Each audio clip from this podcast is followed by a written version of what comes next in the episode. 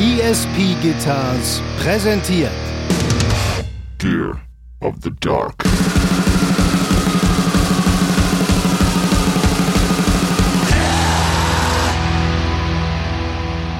Ey, hoffentlich, wenn ich sterbe, ist Ausstopfen endlich legal. Obwohl wir sind hier in fucking Amerika, so, weißt du?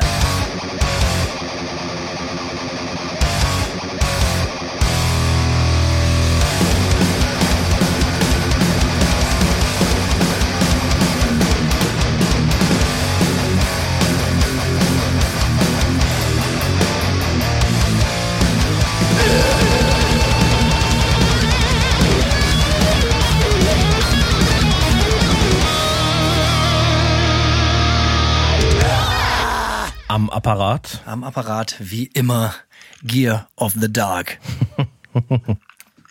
Simon, endlich wieder bei mir im Kinderzimmer. Schön, dass du da bist.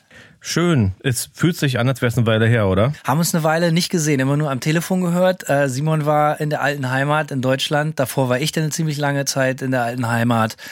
Jetzt sind wir wieder beide in der neuen Heimat unter der sengenden Sonne Floridas. Und äh, Simon kriegt schon wieder einen Anfall, ist ihm viel zu heiß. Yep. Für Hanno noch Luft nach oben. Ähm, naja, gucken wir mal, wie es weitergeht. Wir haben uns vorgenommen, richtig lange und viel zu quatschen und haben jetzt in, in einem gewagten, äh, waghalsigen Move direkt mal die Klimaanlage ausgemacht, weil ich behaupte, sie ist zu laut.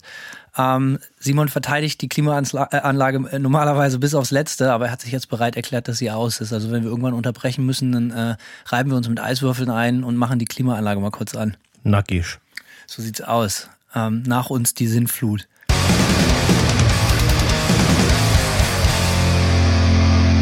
Jawohl. Prost. Prost erstmal. Clip, klapp. Ups, au. Direkt gegens Mikrofon. Lässig. Nice. Pass auf, wir haben äh, in unseren Köpfen haben wir uns mal überlegt, ähm, wir haben äh, also erstmal vielen, vielen, vielen, vielen Dank, Blasels, äh, für die ganzen wunderbaren Worte, die uns erreicht haben in den letzten Monaten. Der Podcast ist jetzt, keine Ahnung, drei, drei Monate, gute drei Monate raus.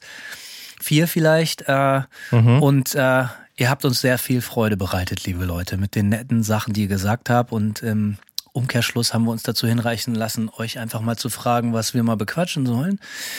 Ähm, sogar wie FAQs nennt sich das. Simon, was bedeutet FAQ? Das war mir ein bisschen unbekannt. Frequently. Uff, jetzt geht's auch so, los. so geht es nicht los, Alter.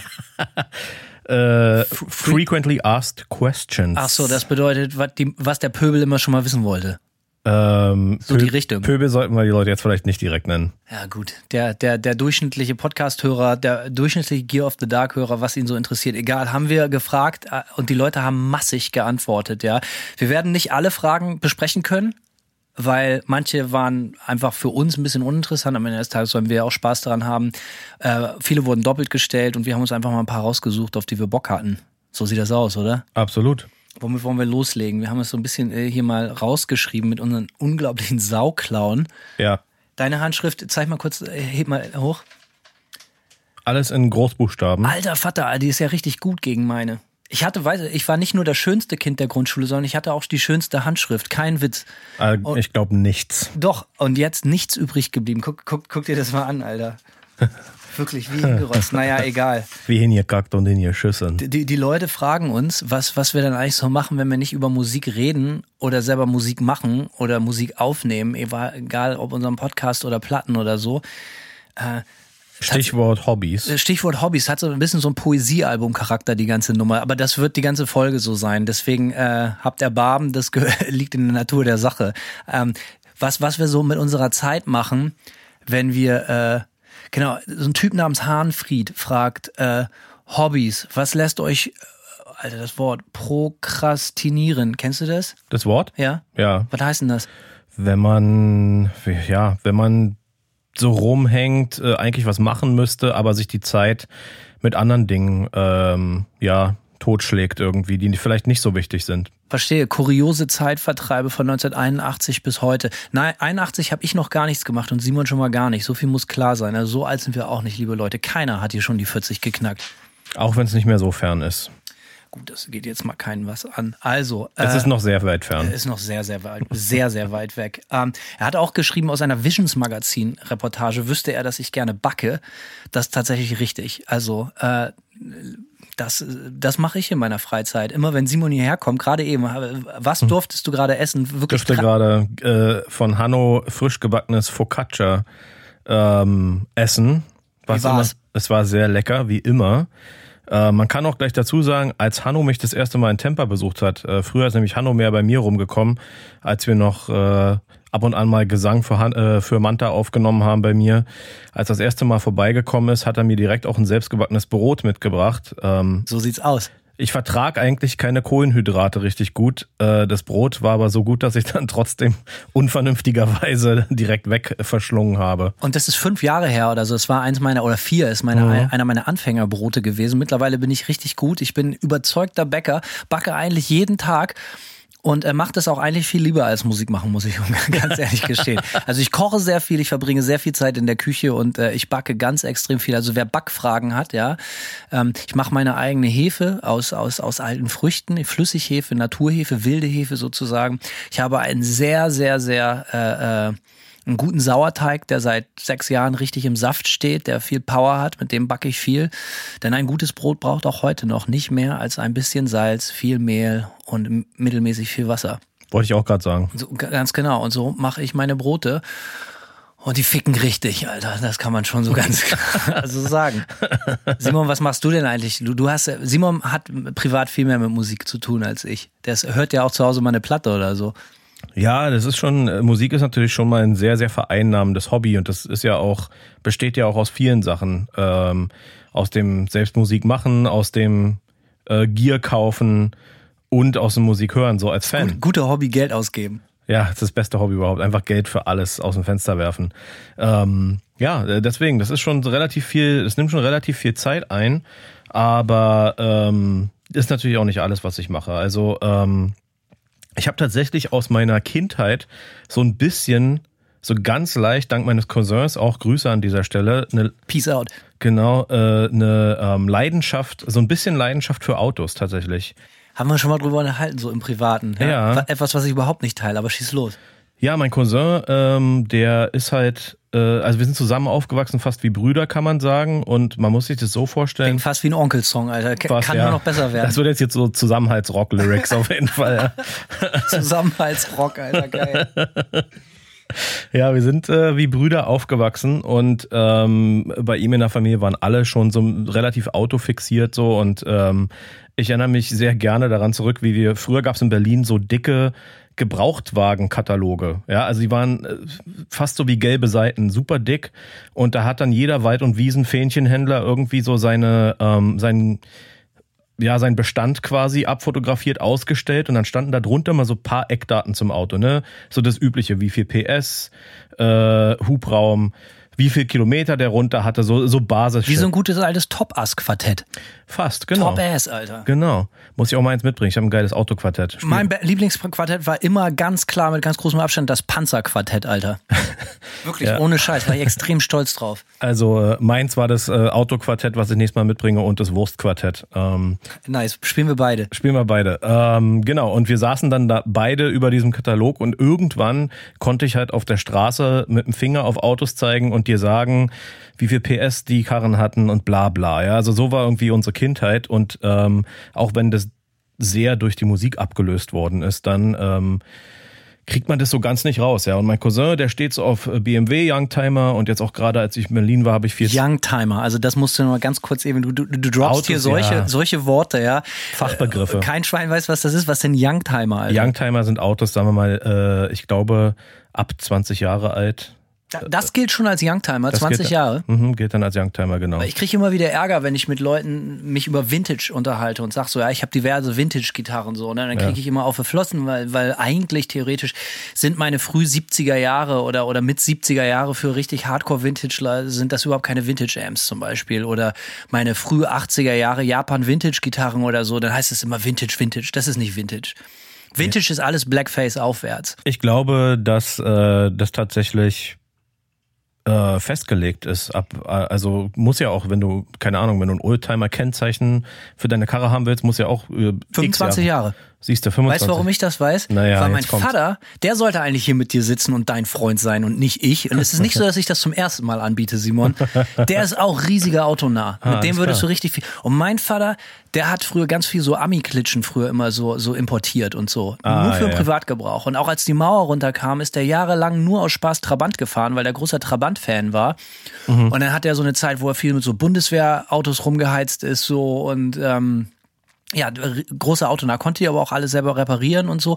Den ersten, einer der ersten deutschen Simson-Schwalbe-Clubs in Deutschland gegründet, wenn nicht sogar den ersten in Westdeutschland. Äh, und äh, ja, großer, großer Autoschrauber und Mopedschrauber. Grüße gehen raus an dieser Stelle. Genau.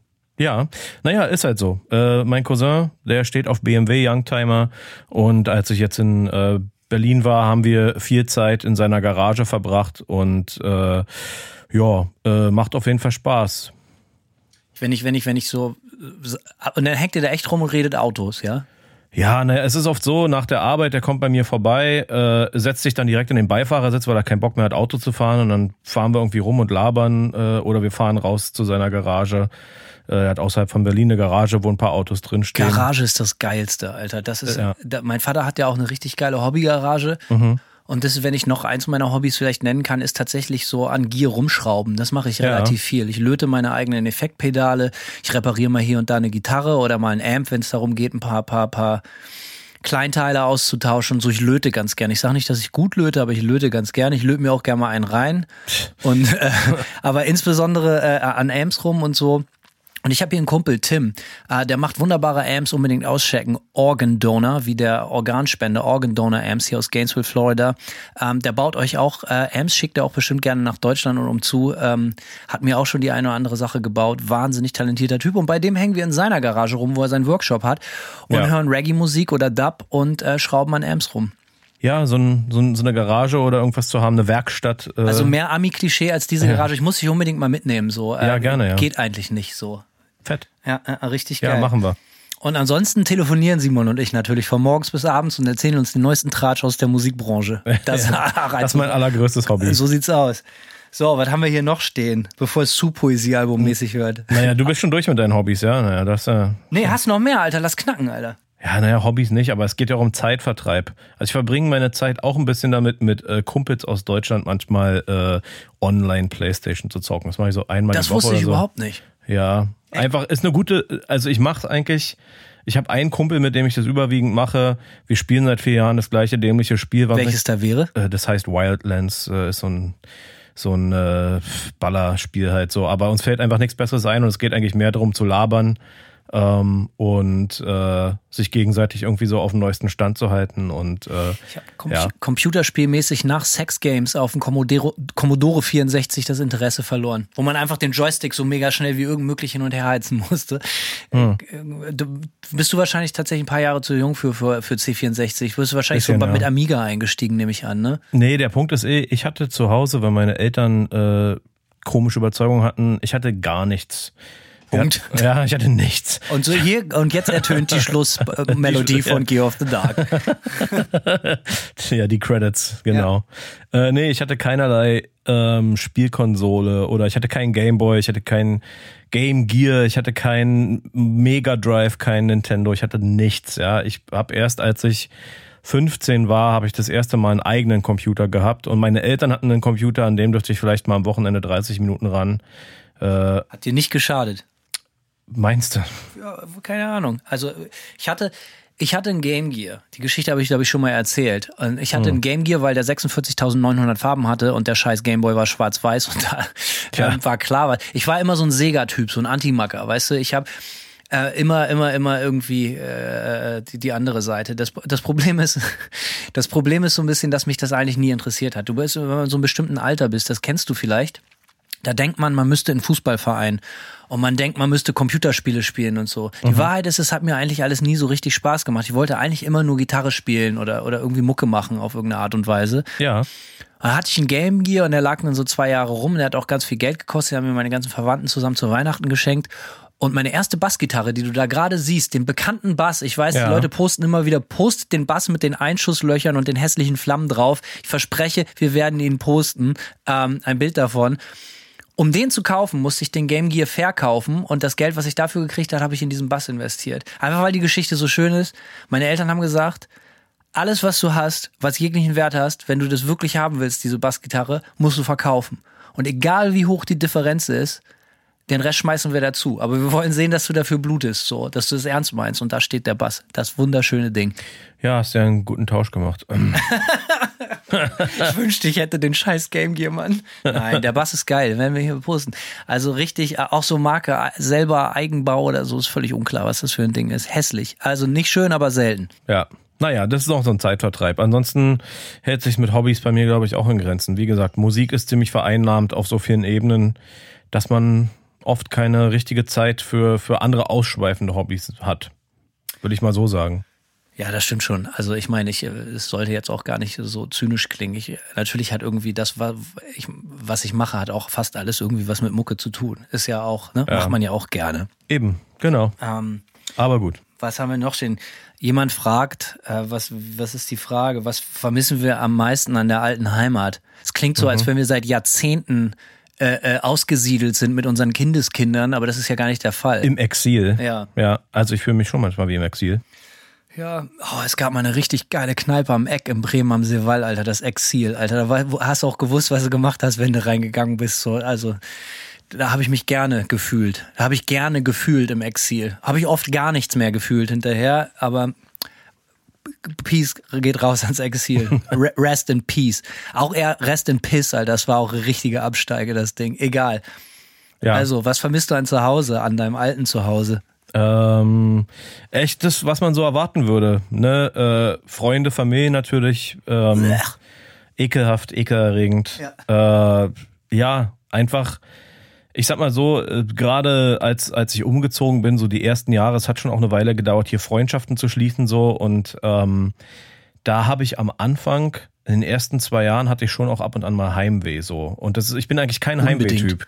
Ja. Ich bin nicht so ein großer Heimweh-Typ. Mir ging es jetzt gerade auch nochmal so, deswegen bin ich auch äh, im Februar auch noch mal nach Deutschland gekommen. Aber äh, grundsätzlich bin ich kein Heimweh-Typ, aber ja, das ist schon so ein bisschen was anderes hier irgendwie. Und mir fehlt auch die Infrastruktur, so doof das jetzt klingt. Äh, die Berliner Infrastruktur fehlt mir total. Dass man einfach sagen kann, so, äh, keine Ahnung, ich habe jetzt Bock, irgendwie einen Kaffee trinken zu gehen und A, habe ich genug Freunde, dass schon spätestens beim dritten Anruf jemand am Start ist so. Und B, ähm, Gib mal nicht so an, ne? ja, sorry. Ich habe so viele Freunde, Alter, das geht gar nicht. Also, ja, ja, ich muss echt Telefonbücher voll, ja. Also, äh, ja, es ist, äh, es, es ist nun mal so, Hanno. Ja, das Kann ja auch nichts dafür, dass du keine Freunde hast. Das äh, stimmt ja gar nicht, dass ich keine habe, so, ne? aber äh, manchmal, naja, Wollen wir jetzt nicht vertiefen. nee, aber Thema. mir geht das ganz genauso hier mit der äh, Klammer auf, Klammer zu, für den, der es interessiert, weil wir kriegen diese Fragen, wir kriegen relativ viele Fragen, ne? Also sage ich jetzt einfach mal so, also vielleicht sieht das nach außen gar nicht so aus, aber viele Leute e-mailen uns auch, äh, freuen wir uns natürlich drüber, so, und da äh, fragen die Leute die unterschiedlichsten Dinge und zu diesem ganzen USA-Thema, was für uns eigentlich immer irgendwo überhaupt eigentlich für unseren Podcast, den wir hier machen, überhaupt nicht wichtig oder irgendwie erschienen, aber irgendwie scheint es von Interesse zu sein, haben wir auch tatsächlich eine extra Folge zu gemacht, die auch bald kommt. Wie haben wir sie genannt? US am Arsch, glaube ich, ne? US am Arsch. Das war der Arbeitstitel. Nee, und für, für mich ist der zu gut, der bleibt wie er ist. Na gut. Und der geht darum, wie Simon und ich uns hier die Tage und Nächte um die Ohren schlagen äh, und Tränen erstickt, mit Tränen erstickter Heimweh-Stimme sprechen wir eine Stunde lang über, darüber, wie es ist, hier in der USA zu leben. Ja. Ähm, aber ja, du vermisst die Infrastruktur von Die- Berlin. Aber ja. Berlin bietet halt auch alles, ne? Berlin bietet alles, auch wenn man gar nicht so alles wahrnehmen möchte, aber, Ganz aber bestimmt nicht. Nee, auf, auf keinen Fall. Aber es ist schon so, dass man, dass man spontan mehr machen kann und dass, ja, wie gesagt, äh, gerade auch die ganzen Freundschaften, die man hat, äh, dass die einem schon ermöglichen, nicht alleine zu sein, kann man auch fast sagen. So, man ist weniger alleine in, in einer Stadt wie Berlin, wenn man einen vernünftigen Freundeskreis hat. Und hier ist das alles ein bisschen anders auf jeden Fall. Also man, man ist mehr aufs Auto auch angewiesen. So, ich mag das in Berlin auch tatsächlich äh, einfach zu laufen. Ich laufe immer extrem viel, selbst wenn ich keine Ahnung 15 Minuten U-Bahn fahre oder eine Stunde laufen muss, dann laufe ich lieber eine Stunde. So einfach, weil es mich irgendwie anzeigt und äh, ja, das, äh, das sind so Sachen, die äh, gerade hier in Florida jetzt irgendwie nicht so der, nicht so drin sind. Und das fehlt mir definitiv. Kann ich absolut unterschreiben, so nachvollziehen. Ich glaube, ähm, Ich möchte aber auch nicht in Berlin allein sein. Ich glaube, wenn man in, in, Berlin in so einer Großstadt das Gefühl hat, man ist wirklich allein, ist noch viel schlimmer. Ich habe mir hier eine gewisse Einsamkeit, so wie ich wohne, ausgesucht. So, das ist ein Spiel mit offenen Karten. Aber so richtig einsam in Berlin sein, muss sich wirklich richtig tragisch anfühlen. Ja, kann sein. Ja, aber das mit so vielen Freunden wie du hast, da natürlich ist das völlig unbekannt, dieses ja, Gefühl. Eine ganze, also ein ganzes Handy-Telefonbuch voller Freunde. Was vermisse ich denn? Alter, ich, ich, aber eigentlich, eigentlich genau die gleichen Sachen wie du. So, das äh, Freundschaft, Zusammenhalt. Jetzt kommt wieder der Zusammenhaltsrock. Ja, es kommt wieder der Zusammenhaltsrock. Äh, Fußballstadion tatsächlich, ich gehe gerne mal zum Fußball, so, hm. ne? Ähm, ja, so, ey, keine Ahnung, aber in erster Linie natürlich, ne, um das kurz eben auch abzuschließen, so die Qualität der Freundschaften, darum geht's. Weißt du, man kann tausend Bekannte haben, das hat nicht so viel Wert wie eine Handvoll richtige Freunde, so, ne? Ja. Und ich weiß nicht, ob das hier an den USA liegt oder ich weiß nicht, ob das an meinem Alter liegt, aber richtige, richtig enge Blutsfreundschaften, gangmäßige Freundschaften zu schließen, Brüderlichkeiten zu schließen, so, ähm, das passiert mir hier nicht, ist mir bisher auch noch nicht passiert und ich glaube auch irgendwie nicht mehr so richtig dran. So, ähm, vielleicht ist man auch einfach zu alt dafür. Also ich würde sagen, ich habe so eine wirklich gute Freundschaft schließen können in Tampa und dann zwei ziemlich okay so. Ey, ich habe hier auf jeden Fall gute Kumpels, ne, so die ich ab und zu treffe und freue ich mich auch so oder auch der Tim, mein Amp-Techniker, wie gesagt, wo ich gerne mhm. in der Garage rumhänge, das würde ich auch, den würde ich auch auf jeden Fall als Freund bezeichnen so. Trotzdem ist das schon was anderes mit jemandem, den du seit 20, 30 Jahren kennst, über den du alles weißt und der genau weiß, wie du tickst, ohne dass man reden muss. So, ja, sicher, so, klar. Das ist schon nochmal ein Unterschied. Ähm, das vermisse ich auf jeden Fall. Jo, ja. So sieht das aus. Genau. Und Hakebeck in Flaschen, noch und nöcher. In Dosen sogar noch besser habe ich hier, als ich in die USA, ich bin ein äh, absoluter Prolet und dementsprechend auch riesiger Dosenbier-Fan, mhm. natürlich total ausgerastet, so, ne, äh, weil hier alles in Dosen ist, natürlich völlig unklar gekommen vor Freude, weil man sein Bier hier die ganze Zeit aus Dosen saufen kann. Ja. Ohne dass, äh, äh dass man schräg angeguckt wird. Ohne Dosenpfand und solche, äh, äh, solche Geschichten. Ähm, und jetzt mittlerweile freut man sich auch mal wieder über eine Flasche Bier. Da bin ich ganz Mensch geblieben. Ja, einfach ganz auf dem Boden geblieben, einfach. Hanno. Ja, viele Leute, was, was, was, was wollen die Leute noch wissen, Simon? Hau raus.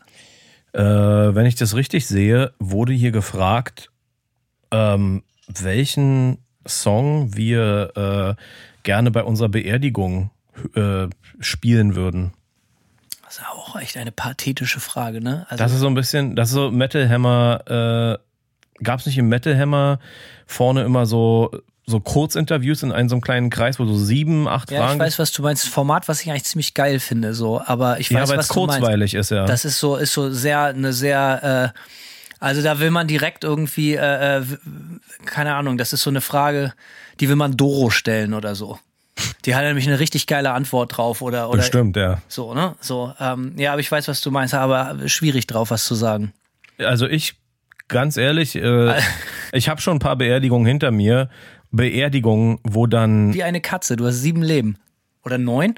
Ach so. Oder was meinst du aus deinem Bekanntenkreis? Ja, Familie und so Ach weiter. So, okay. Ja, genau. Rest in peace, sorry. Ja, und äh, da ist es zum Beispiel so gewesen, bei einer Beerdigung wurden dann die Lieblingssongs von dem Verstorbenen gespielt und das waren halt alles so Tränendrüsen-Songs so oder einige zumindest, ja, also irgendwelche komischen Brian Adams Balladen oder so. Moment mal, nichts gegen Brian Adams. Ich sag ja auch gar nichts gegen Brian Adams. Okay. Das Problem ist allerdings, wenn du dann so eine so eine traurige Brian Adams Ballade auf einer auf einer Beerdigung hörst, ist das irgendwie gerade jemand, der auch so viel heult wie ich so und ich weine ja fürchterlich gerne und auch oft. Ja. so. Ach ja, noch mal kurz zu den Hobbys zurückkommen. Ich weine unglaublich gern ja. und viel nee, aber in meiner ich Freizeit. bin nah am Wasser gebaut. Ja, ich so. auch. Ich bin auch nah am Wasser gebaut. Jedenfalls äh, äh, meine Schlussfolgerung daraus ist, dass man auf einer Beerdigung was extrem Lustiges spielen muss. So. Ich bin voll bei dir. Ich sag genau dasselbe. Also es klingt jetzt auch irgendwie nach so einer, nach so einer total auswendig gelernten Antwort, aber ich möchte, dass bei meiner Beerdigung die Leute feiern, dass ich am Leben gewesen bin und nicht traurig sind, dass ich weg bin.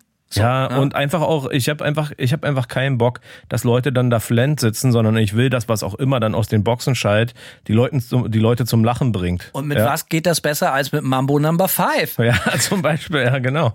Ja. ja oder vielleicht, äh, vielleicht vorher noch mal Mambo Number 6 kommissionieren. Oder die alte Band von Nils Bokelberg, dem Viva-Moderator Fritten und Bier, längst vergessene Stars von gestern, von denen man dachte, sie wären tot. Nummer 1. Ich hatte meine Fritten und Bier Maxi. Ja, am besten äh, wahrscheinlich Afrika, oder? Nee, Welche nicht? Okay. ich erinnere mich nicht mehr. Ich, wir hatten ja das Thema meines Onkels schon mal mit ja, ja, der hatte alles. Ne? CD-Kartons und da war auch mal Onkel. Fritten und Bier dabei. Der reiche Onkel, naja. Naja, Moment mal, hat der nicht eine Wohnung nur für Platten? Hat er ja. Ja, siehst du, also, what the fuck? Das heißt nicht, dass er reich ist. Also ich möchte jetzt nochmal sagen, für alle, die die Folgen, wo Simon das diskutiert hat oder angebracht hat, nicht gehört hat, Simons Onkel hat ein Apartment extra gemietet, wo kein Mensch drin wohnt, außer seine Vinylplatten. Deswegen die Frage, der reiche Onkel, also ganz so richtig weit ab ist es nicht. Nein, aber er ist nicht reich, Ja, sondern aber er ist ein geiler Typ, ganz ein offensichtlich. geiler Typ, aber er, er macht, er handelt auch viel mit Platten. Das ist so ein bisschen so halb Gewerbe, halb Wohnung, kann man zumindest sagen. Wieso kennst du so viele geile Leute und dich nicht? Tja, Ja, vielleicht denk mal verdient. drüber nach. Ja. Also, aber hau raus, welchen Song, Simon? Ja, ich habe keinen, keinen Song parat. Mir Dann suche ich einen für dich aus. Ja, kannst du machen, solange der lustig ist, mir das re- relativ wumpe. oh Mann. Ja, es muss irgendwas, irgendwas Helge, Helge Schneider, keine Ahnung, Alter. Echt so, also in diese, äh, schon in diese krasse Humorrichtung würdest du arbeiten, ja? Voll, einfach weil ich, wie gesagt, aus eigener Erfahrung keinen Bock habe, dass dann da Leute sitzen, eine Gruppe von Leuten, die zusammen abtrauert. So. Also, weil ich, wenn ich in dieser Position bin, und wie gesagt, in der war ich schon, das ist was, worauf ich ganz ehrlich auch echt gut verzichten kann. Und dann denke ich mir, das wird jedem anderen auch so gehen. Ne, ich will, dass die Leute auf meiner Beerdigung richtig weinen und tagelang traurig sind. Und Ja, dann will genau. ich mit einer Drohgeste ausgestopft werden und aufs Sofa gesetzt werden So bei meiner, Faust. mei- meiner Frau, die noch lebt. Und die muss sich das dann angucken, damit ja kein neuer Mann ins Haus kommt. Oder so. Ey, hoffentlich, wenn ich sterbe, ist Ausstopfen endlich legal. Obwohl wir sind hier in fucking America, so, weißt du? Ja, hier ist das bestimmt America. legal. Hier ist das bestimmt schon so mega Standard. Wahrscheinlich schon wieder out, Alter, ausstopfen. Wahrscheinlich, wahrscheinlich äh, sind die Hälfte der Leute, mit denen wir hier interagieren, ausgestopft. Es gibt einen Song, den ich wirklich, wirklich äh, äh, extrem gut finde. Brian Adams. Ähm, so, den, den ich, na, wisst ihr was, ich habe mich entschieden, ich sag das lieber doch nicht. ja, never mind, das ist ja, wir, wir haben, wir haben jetzt gesagt, so, wir wollen das nicht in diese Tränendrüse, äh, äh, Tränendrüsenecke rücken, so, also dementsprechend, nehmt das Leben nicht so ernst, ihr kommt hier eh nicht lebend raus. Dementsprechend macht euch auch nicht wichtig mit euren Beerdigungssongs, liebe Freunde. Genau. Fakt ist aber, ich werde mich auf jeden Fall wichtig machen mit meinem Beerdigungssong, ähm, egal. Ja. Auf, auf welche Art und Weise auch immer. Nö, aber ich finde es schon geil, wenn man weiß, man geht drauf und sucht sich einen Song aus. Irgendwie ist es schon geil, jetzt mal ganz ehrlich. Egal, auch wenn das natürlich so eine Zusammenhaltsrock-Ästhetik hier gerade annimmt. So. Aber eigentlich ist es schon geil, wenn du weißt, du gehst drauf und weißt, ey, den, den, ich, ich, du, du hör, selber hörst den ja nicht mehr, aber die Leute hören einen Song, der dir selber mega wichtig war. Vielleicht passenderweise irgendwie so einen 27-minütigen Funeral Doom Song. Das würde mir gefallen. Richtig geil. Wenn du den spielst, gehe ich kurz Pommes holen in der Zeit. Alles klar, mach mit mal Rot-Weiß bitte. Ja, die Leute fragen auch, auch wieder so eine, so eine, so eine, so eine Musikmagazinfrage, was unsere größten Einflüsse und Lieblingsalben außerhalb des Metal-Kontexts sind. Na? Ja, keine Ahnung. Ähm, muss man ja auch differenzieren. Einflüsse und Lieblingsalbum ist ja ein großer Unterschied. Total. Was einen beeinflusst, ähm, obwohl Lieblingsalben, also Alben, die man gerne und oft hört, beeinflussen die einen nicht auch theoretisch grundsätzlich auch? Hm. Nicht zwangsläufig? Nichts, ich würde sagen, nicht zwangsläufig. Ich höre auf jeden Fall Sachen, die mit meiner Musik extrem wenig zu tun haben, bis, also, oder auch wirklich überhaupt nichts, aber Ich muss dazu sogar sagen, dass mich, also Alben, die ich gerne höre, ja, aber Alben, die mich beeinflusst haben in meinem eigenen Schaffen als Musiker, so gut wie gar keine Metal-Alben, in meinem persönlichen Fall. Ich könnte jetzt nur äh, unsere Kultklopper-Platte äh, Chaos AD nennen. Das ist eine ganz klare Metal-Platte, die mich extrem beeinflusst hat. Und äh, wahrscheinlich America's Least Want- Wanted von äh, Ugly Kid Joe. ja, gut. Ja, das wäre alles, was mir einfällt. So, ähm, ansonsten aber Platten, die haben wir auch, in welcher Folge haben wir drüber geredet? Wir haben eine Folge gemacht, die hieß deine drei oder deine, deine drei Alben. Ja, da habe ich zum Beispiel ja tatsächlich mich mehr auf den Metal fokussiert. Ja, aber auch, weil du dich damit auskennst, weil sie viel für dich bedeuten, weil sie dich beeinflusst haben, was auch immer. Und worüber, ähm, wir haben noch in der Folge viel über Platten gesprochen mal, oder? Vielleicht in dieser Jäger- und Sammler-Plattensammlung. Kann sein. Kiste. Keine Ahnung. Aber Aber also hau raus, Simon, was sind so die größten Einflüsse für dich? Oder was, was außer, außerhalb vom Metal-Kontext? also ähm, Einflüsse. Oder auch Lieblingsalben. Machen wir, tun wir Ja. mal so, als wäre es wir das machen Gleiche. Nee, wir machen einfach so ein bisschen beides. Man Okay. kann das differenzieren, würde ich sagen. Also ein Fluss zum Beispiel klingt jetzt super geschwollen, aber Bitte, ich bitte doch um. ja, und zwar äh, von Schnittke. Es ist so äh, neue Musik, äh, Concerto for Piano and Strings. Jetzt Warum? Geht das wieder los, Alter. Kann ich dir Jetzt aber auch genau- die Simon wichtigen fünf Nee, Simon genau. Minuten hier. Nee, kann ich dir genau sagen. Es ist halt super dissonantes Zeug so und es gibt extrem viel Reibung. Und für mich war das, Klingt auch ein bisschen sexy hier.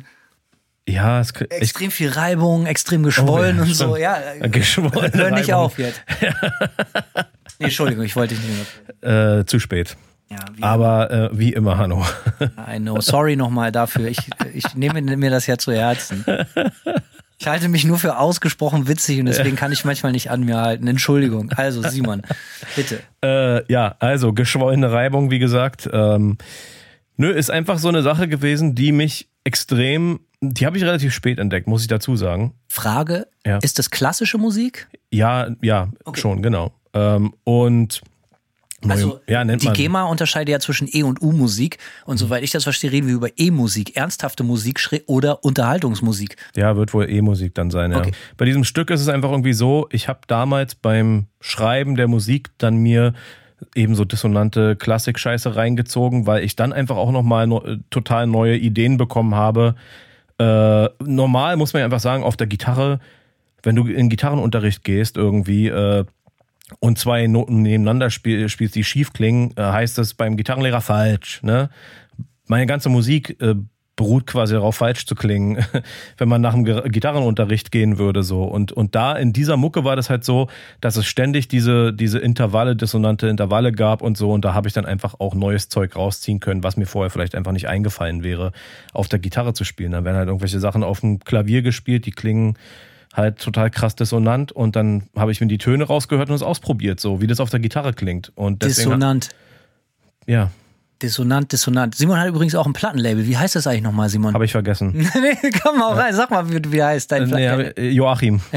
ja. Simon hat ein Plattenlabel, ist sogar ziemlich gut, aber es hat den, äh, trägt den Namen Total Dissonant Worship. Dissonanz. Ja. Dissonance Worship. Ganz großer Zufall, dissonant. Ja. Ja. Wie, wie nennt man das? Sub, Sublime Messages oder so? Ja, Wenn genau. man ganz viel über dissonant redet. Also bestellt Coca-Cola, euch, äh, be- bestellt, ja, bestellt euch diese Releases von, auf seinem Label. Aber ich weiß, dass du das geil findest. So, ähm, Ja. ich, du musst mir mal sowas vorspielen. Ich habe überhaupt keine Ahnung, in welche Richtung. Ich kann mir nicht mal vorstellen, wie das klingen sollte. Mache ich. Ich schicke dir einen YouTube-Link zu einer Performance von diesem Stück, äh, die äh, richtig geil ist und die auch geil klingt, die gut aufgenommen ist. Aber das ist nur so, das ist, sonst ist mir einfach nicht viel eingefallen, was mich beeinflusst zum Musik machen. Klar äh, beeinflussen mich viele ganz normale Metal-Platten von Black Metal, äh, Death Metal, Doom Metal, was Industrial, ja, gibt's natürlich tausend White Sachen. Metal. Aber es ging ja darum, äh, um äh, darum äh, Sachen, die neben nicht Metal sind, irgendwie rauszu, rauszusuchen. Genau. Und da ist mir tatsächlich sonst auch nichts eingefallen, außer dieses schwülstige Angeberzeug. Naja, jetzt mal Butter bei die Fische. Das ist schon ziemlich geil. Das ist auf jeden Fall interessant. Also mich würde, hätte ich diese Frage, gesetzt im Fall, es würde mich interessieren und ich hätte dir diese Frage gestellt, dann wäre ich mit dieser Antwort sehr zufrieden, Simon. Na, das ist doch schon mal schön. Ich habe nämlich so ein, so ein Dings nicht. Ich habe nur so ein paar Platten, die ich mir rausgeschrieben habe. In unserer drei Alben, die, die, die, die uns am meisten geprägt haben, äh, haben, haben wir, glaube ich, viel über Produktion geredet. Und da habe ich eine Platte rausgestellt, die ich immer nur wieder nennen kann. Wer das nicht mitgeschnitten hat, die man sich unbedingt anhören sollte. Eine Platte, die mit Metal so rein gar nichts zu tun hat. Äh, Dummy von Portishead. Ich weiß, du bist auch großer Fan von dieser Platte, haben wir schon noch und nöcher drüber geredet. Ich mache die danach tatsächlich noch mehr. Echt, tatsächlich. Ja, weil sie ein bisschen weiter draußen ist so. Noch weiter, ja, okay. Ja, die Dummy, finde ich, hat auch viel sehr schmeichelndes Zeug so. Und bei der danach. Ja, ich bin Popschwein, vielleicht das Ja, ist das Ding. ja vielleicht, ja. Bei der danach haben sie so ein bisschen, Mehr vielleicht dissonante Momente, vielleicht so ein bisschen. keine Ahnung, war ein bisschen mehr edgy irgendwie musikalisch. Hat mehr Kante gehabt so. Eine andere Platte, die so mit Metal überhaupt nichts zu tun hat, die ich unglaublich gut finde, ist äh, Peter Schilling, Fehler im System. Das ist eine frühe 80er Jahre NDW-Platte. Aber ey, das ist eigentlich die neue deutsche Welle zu nennen, ist eigentlich eine Frechheit. Das ist einfach eine ganz große, wahnsinnig gute Platte. Ähm, Alle kennen Major Tom natürlich hier von, von hier völlig losgelöst. Äh, äh, äh, nee, hier Major Tom, genau. Peter Schilling von Major Tom. Ähm, aber die ganze Platte ist wahnsinnig geil. Extrem kritische Texte, wirklich äh, sehr, sehr gut, kann ich hier. Und die Produktion ist der Killer. Ist absolut äh, viel geile Analog-Synthes, total 80er Jahre, noch und nöcher, gib ihm. Wahnsinnig gut, kann ich nur empfehlen. Ähm, Ja. ähm, was haben wir noch? Äh, was mich sehr beeinflusst hat, äh, äh, hängt gerade gerahmt über Simons Kopf, gucke ich gerade in die Ecke, ist hier Westberlin maskulin, späte 90er Jahre. Für mich die absolute Neuerfindung von deutscher Rapmusik in Berlin absolut anti alles. Äh, die, die neue Erfindung von Punkrock in meinen Augen sozusagen. So äh, alles auf vier Spur Kassettenrekordern aufgenommen, mhm. völlig drauf geschissen auf die Tonqualität, alles nur konsequent auf Tape rausgebracht am Anfang, später auf Vinyl offensichtlich, wie jetzt an meiner Wand hängt. Äh, großer Taktlos-Fan die, äh, der, die Idee, der Fehler wird zum Pinselstrich und äh, äh ab, äh, völlig auf Perfektion scheißen und einfach nur völlig dreist provokativ abliefern, das hat mich sehr inspiriert, weil dann, Punk mich zu der Zeit sehr gelangweilt hat und das hat mich total umgehauen. Dann kennst du doch bestimmt die legendäre Viva 2 Performance von Taktlos, Selbstverständlich, Simon. Ja, die habe ich damals sogar im Fernseher, in meinem kleinen Röhrenfernseher, der wahrscheinlich 15 Zoll groß war und auf einem Schuhkarton stand. Die, der Legende ja. nach ist Simon hat, äh, ist, Entschuldigung, damals war Viva, glaube ich, noch in Köln, wenn ich mich nicht täusche, zu der Zeit. Köln war ja die Medienstadt, Popcorn, ja, ein ja. Scheiß, so, ne? Der Legende nach ist taktlos in das Viva-Studio reingekommen. Das erste, was er gesagt hat, wo ist mein Geld? Und das ist ein Stil, der mir sehr, sehr gut gefällt. ähm, ja, das ist äh, legendär. Hat, äh ich habe mal ein Video mit taktlos gedreht. Echt? Ja, es gibt einen Song auf YouTube, könnt ihr gucken, der heißt Chaos, glaube ich, mit K oder so. Mhm. Und den, also ich war nur dabei als Hiwi, aber meine beiden Kumpels äh, haben das Video für Taktlos damals gedreht und ich hänge einfach mit rum. Geil. Und äh, äh, habe mitgeholfen und äh, das war in so, hey, bei Berlin, das kennst du für euch Berliner so ein Klassiker, so bei Berlin, so eine verlassene Aha. Klinik irgendwie. Ähm, äh, ja, ich weiß, wovon du sprichst. Für, für, für Leute mit Lungenproblemen, die längst verlassen ist, total spooky auf jeden Fall. Ich, äh, mir fällt der Name nicht ein, aber ich weiß, wovon du sprichst. Genau, ja. und da haben wir dieses Video gedreht und äh, ja, skurriler Typ auf jeden Fall, auch im Privaten. Geil, ja. Äh, äh, ganz genau, ah, ja, aber riesiger Fan, weil es geht gar, gar nicht um die Musikfarbe, aber die Art und Weise, wie da an Musik rangegangen wird, ey, wir scheißen auf Labels, wir scheißen auf Vertriebe, wir machen alles selbst auf Tape oder ja. in kleinst Vinylauflagen. Und da werden wir sicher später auch noch drüber reden oder in vielen anderen weiteren Folgen, weil wir dann natürlich beide große Anhänger sind von dieser DIY-Ästhetik. Ja. Ähm, also das hat mich sehr inspiriert. Dieses ganze mhm. Tape-Game, frühe 2000er, späte 90er Jahre aus äh, Berlin. Das hat mich extrem nicht nur in meinem musikalischen Geschmack, sondern halt auch in meinem ganzen Verständnis vom, von, von Musikbusiness geprägt. Ja, verstehe. Ja, ich, äh, also ich sag mal, ne, da du jetzt äh, neue deutsche Welle in Anführungszeichen ähm, und Hip-Hop genannt hast, ich habe auch super viel 90er Hip-Hop gehört, allerdings so Ostküste USA, überwiegend New York Hip-Hop irgendwie. Ähm, sowas wie, ja, Wu-Tang habe ich gehört, Gangster, Nas, so die Klassiker, Mob Deep. Das ist alles Zeug, was mich total die, abgeholt wie, wie hat. heißt die erste NAS Ilmatic? Genau, ja. Das ist ja, das ist ja, wird ja heute noch von Leuten als die ja, Hip-Hop-Scheibe der Welt abgefeiert. Ne? Zu Recht, das ist auf jeden Fall ein Überall. Wir haben so viel Props, wenn man sich das Video, das Manta-Video, was wir in Brooklyn gedreht haben, ähm, zu Cross the Cross anguckt. Da ist in der Anfangssequenz, wie ich aus dem Bett aufstehe und da steht diese Nas Ilmatic-Platte. Ja. Den Leuten war der Song völlig egal von uns und auch der Rest des Videos, aber wir haben so unglaublich viele Props gekriegt, dass wir nicht irgendeine doofe Metal-Platte dahingestellt haben, sondern dass, dass ja. wir, A, taucht da ein riesiges Graffiti von äh, äh, Biggie auf ja. und einmal ist kurz wie diese NAS-Platte eingeblendet wird und äh, das trifft es auch ziemlich, weil ich höre privat nicht, ich, es kommt viel, viel, viel, viel öfter vor, dass ich eine, eine Rap-Platte auflege, als dass ich eine Metal-Platte auflege. So, mhm. ähm, ja, auf jeden Fall interessant. Ja, 80er mag ich total, echt viel. Tears for Fears, sowas äh, kann ich mir bis zum Abwinken reinziehen. Äh, aber die 80er-Phase von Chicago, ne? Die ist ja auch, bist ja auch bekannt für. Da bin ich ganz bekannt für, ja. ja. Finde ich auch geil. Aber das sind natürlich Sachen, die mich musikalisch dann nicht beeinflusst haben. Was ich aber sagen muss, äh, daher schließen sich jetzt hier so zwei Fragekreise so ein bisschen. Äh, mein Cousin hatte mal einen Dienstwagen mit so einem total abgefahrenen äh, Stereosystem drinne für eine Zeit lang. Stereo.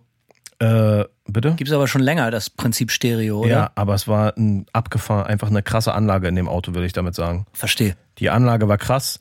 Und wir haben äh, auf dieser Anlage Tears for Fears gehört und äh, uns ist äh, also die Latte durch den Zaun geschossen, wie krass perfektionistisch wow. diese Produktion einfach war und wie geil das in diesem Auto klang. Also hat das Gefühl, du äh, sitzt in der Mitte ich hab vom das Studio und, und alles war so dreidimensional bis zum geht nicht mehr. Ich habe also, das mit Eurythmics. Ja, es ganz gibt extrem, krasses, ja. krasse, also in den 80ern teilweise, äh, klar, alles oft ziemlich steril, aber so perfekt teilweise äh, ausproduziert irgendwie. Äh, da, Naja, vorsichtig so, ne? Das kann ja nur bis zum gewissen Grad A wurde es alles auf analogem Equipment aufgenommen. Klar. B auf analogen Equipment zu editieren, ging auch nur bis zu einem gewissen Grad. Du konntest nicht jede Kickdrum rücken, wenn du das live eingespielt hast mit dem Set. Natürlich konntest du einen Drumcomputer benutzen, so, ne? Aber das was ja auch oft gemacht wurde, auch in den 80ern. Natürlich, selbstverständlich. Ja. Was ich sagen will, ist natürlich, man kann es nicht verwenden mit äh, äh, vergleichen, finde ich, mit mit äh, wie, welches Wort hast du benutzt, mit tot produziert oder mit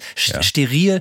Ja. Was heute steril bedeutet, ist Nee, meiner Meinung nach Fall. nicht die 80er Jahre Variante von steril. Das ist ein großer Unterschied. Ja, das, also da gehe ich auf jeden Fall mit. Ich weiß, was du meinst mit Es ist halt oft sehr clean und, und ultra perfektionistisch, aber ich finde trotzdem, was den Unterschied vielleicht auch ein bisschen macht zu einer, nennen wir es jetzt einfach mal einer sterilen Produktion Anno 2021, ist, dass extrem viel äh, äh, Aufwand und Zeit und, und, und offensichtlich Idealismus da reingesteckt worden ist, das Sounddesign auch richtig krass auszufuchsen. So. Auch noch ein Unterschied vielleicht zwischen steril und Perfektionismus ist ein Ja. großer. Und der Per- Perfektionismus ist für mich nicht negativ konnotiert so. Nö, für mich auch nicht. Ne? Hier, ähm, ähm, ähm, jetzt die Straße runter, hätte ich fast gesagt, hier im Nachbarort, Alter, wie heißt denn der Typ jetzt? Ähm, Bruce, Bruce äh, Swedin, ähm, der, der Engineer vom Thriller-Album von Michael Jackson, der wohnt hier, die, hat hier gewohnt, der ist jetzt vor ein paar Monaten gestorben. So, Ah, okay. Ähm, und äh, mein Kumpel Ryan vom Black Bear Studio, wo wir äh, oft die Manta-Sachen mischen und solche Geschichten, wo wir auch die Gitarren gemacht haben für die Modern Art of Setting a Blaze und solche Geschichten so. Ähm, der war so quasi sein sein sein Hiwi, sein Handlanger. Der hat bei Bruce Swedin gelernt. So Ach, und der war sein Pro Tools Hiwi. So, Okay. weißt du, wie alle, jede große Studio, jeder große Producer hat ja ein Hiwi für Pro Tools, so, weißt ja, du, so. Assistant Engineer irgendwas. so, genau, ja, ja. so. Und der hat mir mal mitgebracht, der kam von Bruce zurück und der hatte dann die Masterbänder von Thriller-Album sich, u- nicht die Masterbänder, sondern die, die Bänder von der fertigen äh, äh, äh, Multitrack-Aufnahme ungemastert. Ja. Einfach den, den Tape-Abzug hat er sich digitalisiert und mitgebracht und wir haben uns das im Studio angehört, Alter. Das fühlte sich an, als wäre man irgendwo, wo man nicht sein dürfte. Weil, weil du konntest, du konntest dir die Multitrack-Spuren anhören und so. Und dann hörst du auf einmal jeden verfickten Schellenring, der auf der Thriller benutzt werde. Und da merkst du dann richtig den Unterschied zwischen steril und Perfektionismus. Kein, kein verfickter Slap-Daumen, kein Sch- Schellenring, kein Ja. Shaker-Eye, keine Backing-Vocals waren nicht überperfekt. Aber ich meine, wir brauchen nicht über die Qualität vom Thriller-Album streiten. Das ist der absolut nackte Wahnsinn, ne? Aber da steckt halt so viel Liebe zum Detail hinter, egal. Ja, ähm, ja also wir beide offensichtlich große Heizer der 80er Jahre. Ja, kann man so sagen.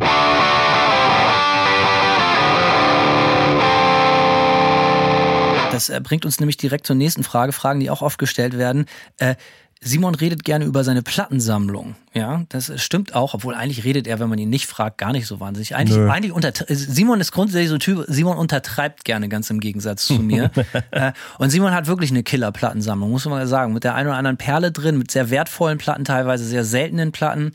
Ähm, postet auch gerne mal über seine Platten, interessiert sich aber auch mehr Pl- Platten als ich. Aber äh, du hast schon den einen oder anderen Kracher rumstehen, oder? Schon, ja. Lass hören. Also, äh, wie wurde die Frage überhaupt gestellt genau? Ich glaube, ich glaube, es war so ein so bisschen Schätze aus der Plattensammlung. irgendwie so ja, die, ja. die Ecke, ja. Ja, also ich sag mal, es ist dann, es ist ein Irgendwas bisschen Besonderes. Ja, es ist, es ist gar nicht so einfach, äh, irgendwie da jetzt so eine kleine Auswahl zu treffen, aber da wir letztens ja schon mal in der Drei-Alben-Folge auch über Crowbar gesprochen haben, bringe ich hier nochmal Crowbar an. Ziemlich geile Sache und zwar das Debütalbum, nicht das Debütalbum, äh, sorry, das selbstbetitelte Album von Crowbar. Ähm, wurde erst sehr spät auf Vinyl gepresst. Ähm, erst in den letzten paar Jahren. Das gab's einfach vorher nicht auf Vinyl. Und ähm, Tatsächlich nur auf Kompaktdisk. das gab's ewig nur auf Kompaktdisk. Also bei Crowbar haben sie generell spät angefangen, auf Vinyl zu pressen irgendwie. Ähm, bis auf ein paar Ausnahmen. Aber jedenfalls das, äh, genau, das äh, selbstbetitelte Album, ich habe mir das dann damals gekauft und das gab's halt so auf rot-gelben, äh, ja, Swirl-Vinyl irgendwie, ganz nice. Äh, und dann hatte ein Kumpel von mir, ähm, hat mich irgendwie angehauen und meinte, äh, er hätte irgendwie eine, eine blaue Pressung davon so. Und diese Pressung gibt's halt einfach nicht. Und zwar äh, ist das eine sogenannte Transition Copy. Und eine Transition Copy im Presswerk ist, wenn, sagen wir mal, äh, sagen wir jetzt einfach mal, du presst eine weiße Platte und dann presst du danach eine schwarze Platte. Wenn du dazwischen nicht die Maschine sauber machst, kommen so fünf graue Platten bei raus, die so vermischt aussehen. Und ähm, also ich, ne, ich bin auch gerade mit meinem Label dabei, ein paar Platten zu pressen und es wird explizit, ich müsste mehr zahlen, wenn ich die Maschine reinigen lasse zwischendurch. Ich finde es aber ganz geil, es nicht zu machen. Um da dann, steckt der Dollar im Detail. Hinterher. Da steckt der, der, Dollar im Detail, richtig. Aber es ist, äh, es ist halt so, dass diese Krober-Platte, äh, dass, es, dass es einfach so eine transparent blaue ist mit so einem kleinen gelben Schweif drin. Und äh, die hat er mir dann für 40 Dollar oder so, was spottbillig ist, hat er mir die verkauft.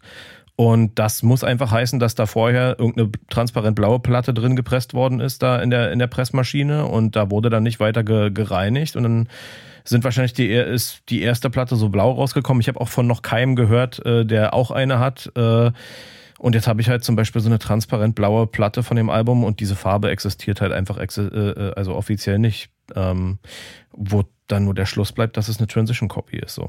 Und das ist für mich ein Schatz. Von deinem Ex-Kumpel, den du gnadenlos für 40 Euro äh, eure Freundschaft geopfert hast, ihn abgezogen hast. ja, We ja. Weiß der, dass das so ein seltenes Stück ist? Ja, ja, total. Okay. Der weiß Bescheid. Das interessiert ihn nur nicht so sehr wie dich. Ähm, jein. Also der ist schon auch, der sammelt auch relativ leidenschaftlich, aber ja, irgendwie irgendwie hat das mir angeboten. Aber das ist ja schon, muss man sagen, das ist ja schon was richtig Heftiges, ne? Also das ist ja jetzt ja, nicht ja, so von Fall. wegen so, ja, die ist relativ. Ich habe was ähnliches.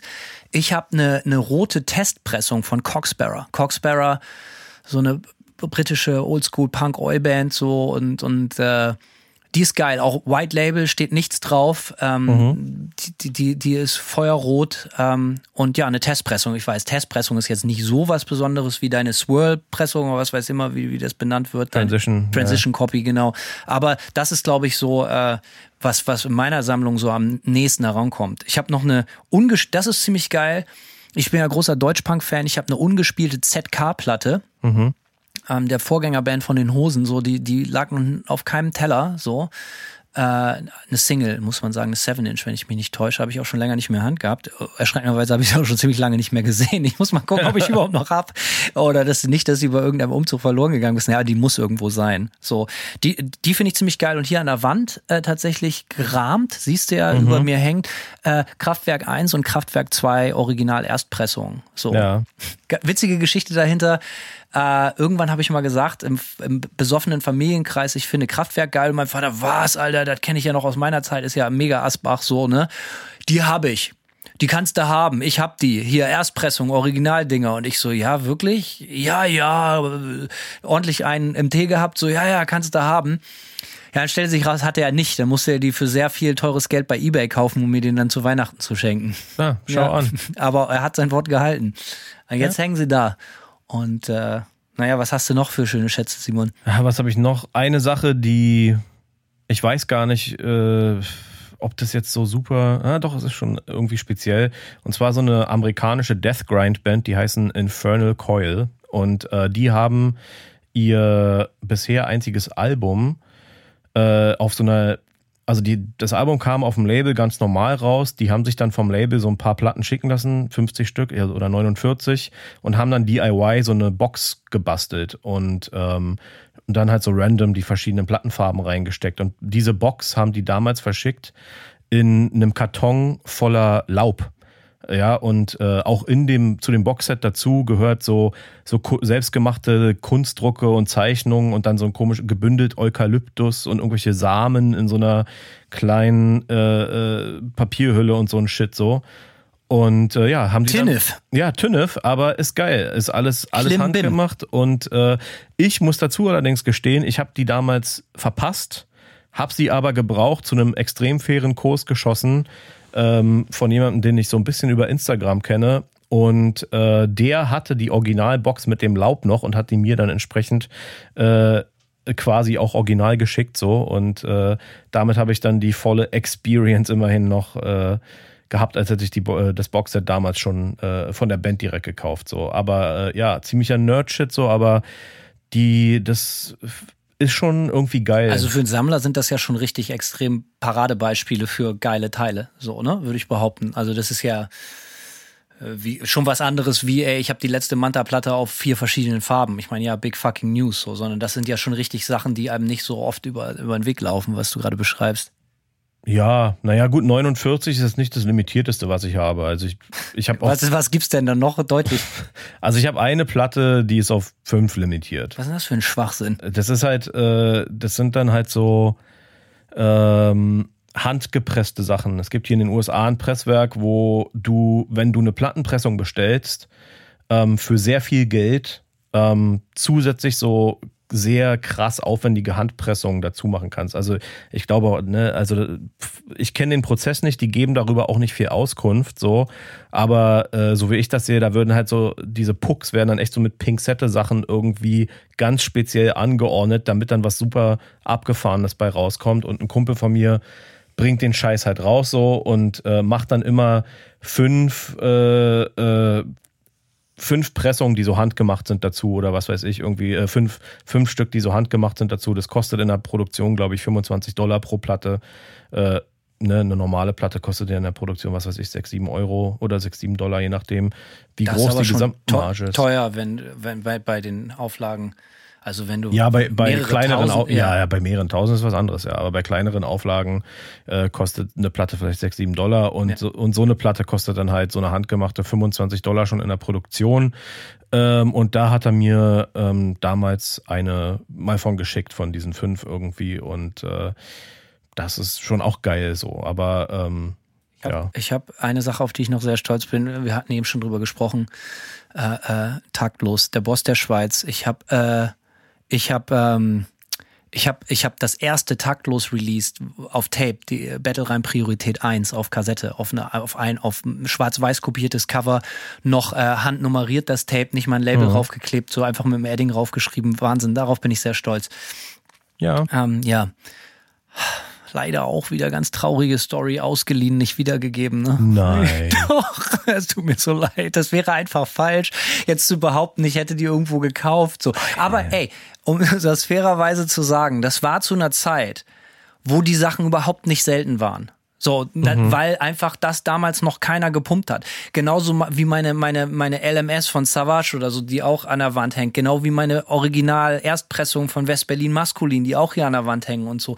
Damals habe ich die Dinger noch gebraucht für ein 20, 20 Mark Ja, oder ja. so gekauft. So dementsprechend das Ding, es war völlig normal, dass man Tapes zum, ey, gib mir mal irgendwie die ersten Frauenarzt-Tapes oder so, weißt du so, oder gib mir mal eben besagtes BRP 1 bitte, damit ich mir das kopieren kann. Einfach vergessen, Alter. Dafür hat jemand irgendwie äh, von mir irgendwelche anderen Tapes, so, weißt du, so, das ist, Das ist ja eh so- ist nicht so, dass ich das jetzt bewusst abgezogen hätte. Das Aber ja eh es so- eigentlich theoretisch habe ich weder dafür bezahlt, noch es mir organisiert, um fair zu sein. Aber Naja. ey, es ist meins. Ende aus Nikolaus.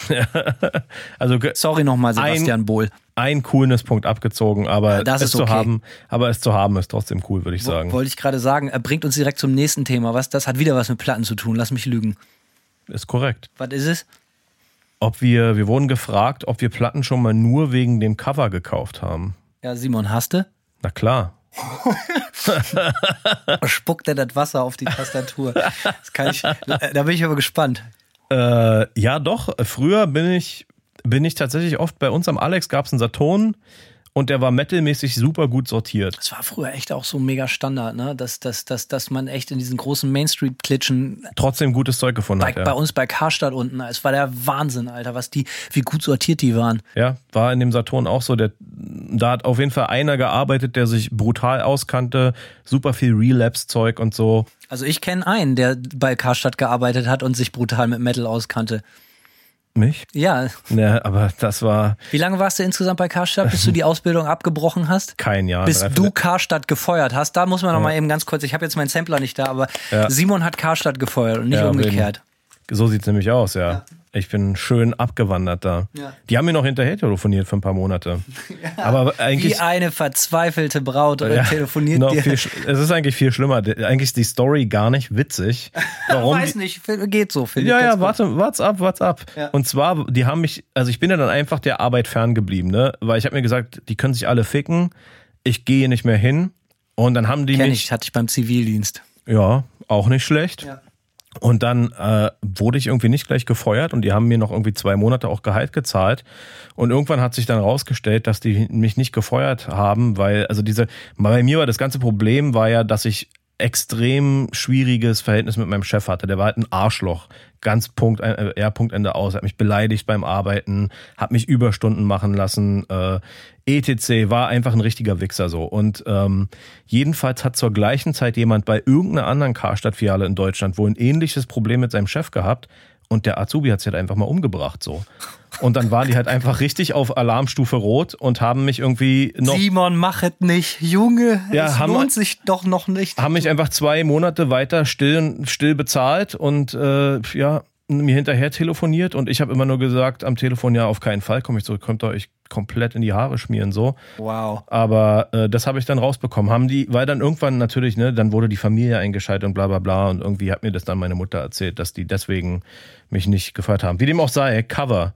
Platte wegen dem Cover. ga- Ganz Na kurz, aber das, das ist, das imponiert mir sehr, die Geschichte, weil ich, mir imponiert immer noch deine Bockigkeit in deinen Augen, wenn du über deinen alten Chef redest und Ja, so, klar. ja, gebe ich mir nicht.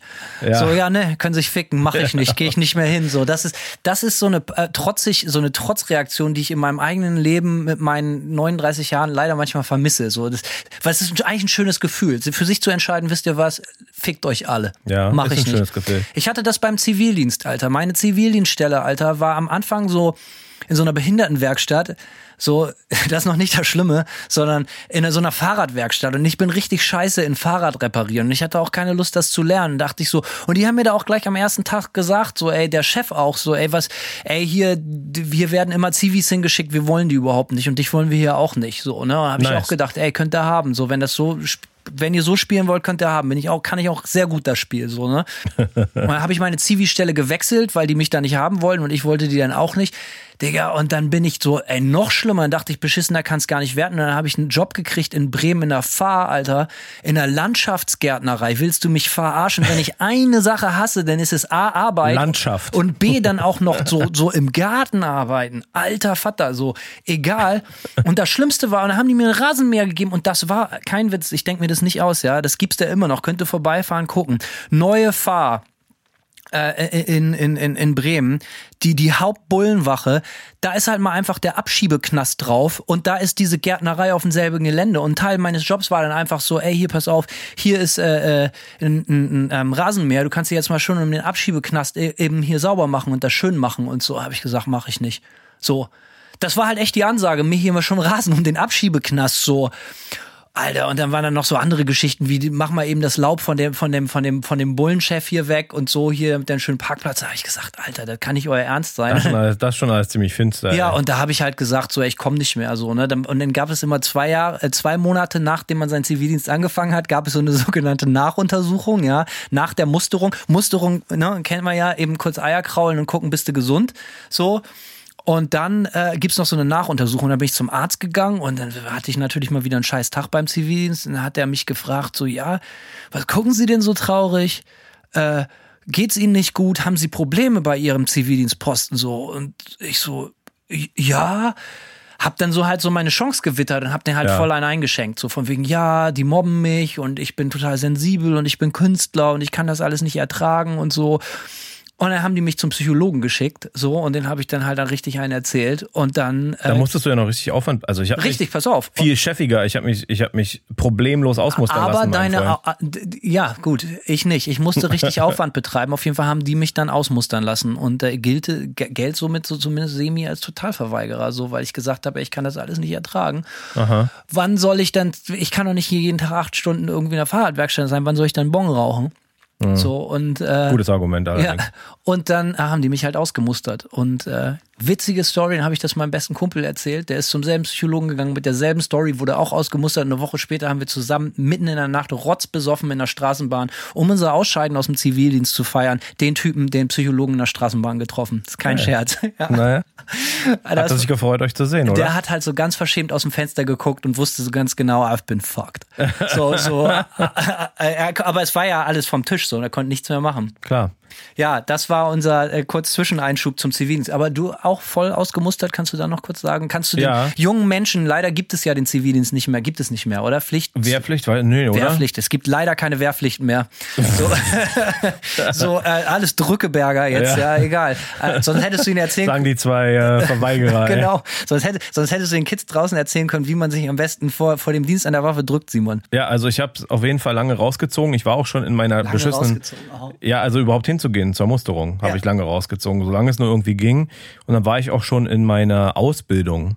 Ähm, aber ich musste dann irgendwann war es dann so, habe ich dann so ein Schreiben bekommen wie, ja, also wenn du jetzt nicht zur Musterung kommst, dann wirst du geköpft. Dann so. kommen wir dich holen, Alter. Ja, so, ne, war ja, Militärpolizei kommt dann, ne? Oder einen auf Feldjäger. Einsagen. Feldjäger, Feldjäger. genau. Richtig, die Feldjäger kommen, ja. Und Kennen die Leute heutzutage alles nicht mehr. ist auch okay so, würde ich sagen. ähm, und Der dann eine bin ich, sagt so, der andere so. Dann bin ich hingegangen zur, zur Musterung, aber ich habe natürlich, ich hatte schon Monate vorher mit dem Kiffen aufgehört. Ja, ich habe immer mit einem Kumpel gekifft. Skandal. Lars, auch schöne Grüße nach Norwegen jetzt. Äh, der, mit dem habe ich immer gekifft so und der ist dann weggezogen nach Norwegen zurück, ähm, weil er gebürtiger Norweger war und äh, dann habe ich lange nicht gekifft und dann musste ich zur Musterung und da dachte ich, naja, jetzt kiffe ich aber nochmal richtig schön einen vor der Musterung so, ne? Und das habe ich dann auch gemacht, schön einen durchgezogen und dann natürlich, ähm, ah ja, ich war, ich war auch, musste auch gerade zum Psychologen, weil ich Schlafstörungen hatte Musste ich eh gerade hin. musste ich gerade hin, hatte ich also Schreiben vom Psychologen äh, wegen Schlafstörung, aber dann war das so eine Mischung wie ja THC im Urin, übergewichtig, äh, Schlafstörungen und Psychologenattest so, also da, die haben diese äh, Arztuntersuchung mit mir gar nicht, äh, äh, also so Finger in Po und so musste ich alles gar nichts durchmachen. Keiner hat den Finger im Po gekriegt. Okay, das alles ist klar. Quatsch. Aber es ist tatsächlich, und das Ich musste ich die Untersuchung nicht machen. Auf jeden Fall, was Ja. aber wirklich stimmt, ist dieses beug dich nach vorne und äh, die heben deine Nüsse an und du musst husten. Ja, hab Und ich alles völlig absurd, aber das stimmt tatsächlich wirklich. So, Ja, das musste hat ich mich, nicht. hat mich total schockiert.